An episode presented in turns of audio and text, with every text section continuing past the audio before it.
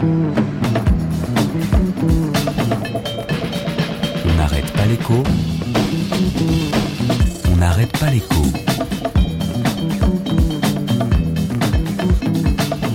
Alexandra Ben Saïd. Je ne te reconnais plus.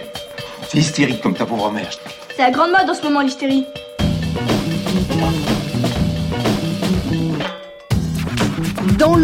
Registre, le registre des violences sexistes, il y a l'intolérable, c'est l'affaire Weinstein. Et puis, il y a le toujours et encore toléré, ça, ce sont les inégalités. Cette semaine, étude du Forum économique mondial, eh bien, dans le monde économique, politique, en ce qui concerne l'éducation, la santé, après dix ans de progrès, les inégalités hommes-femmes se creusent de nouveau. Ce matin, une pensée pour vos filles, une pensée pour les miennes. À ce rythme, par exemple, les inégalités au travail ne disparaîtront pas sur la planète avant 2234. Et patati, et patata, et patati, et patata, ras-le-bol, ras-le-bol, ras-le-bol, ras-le-bol Oui, oui, ras-le-bol, merci pour les discours. hein. Maintenant, aux actes, citoyens et gouvernements, enseignants, PDG, publicitaires, etc.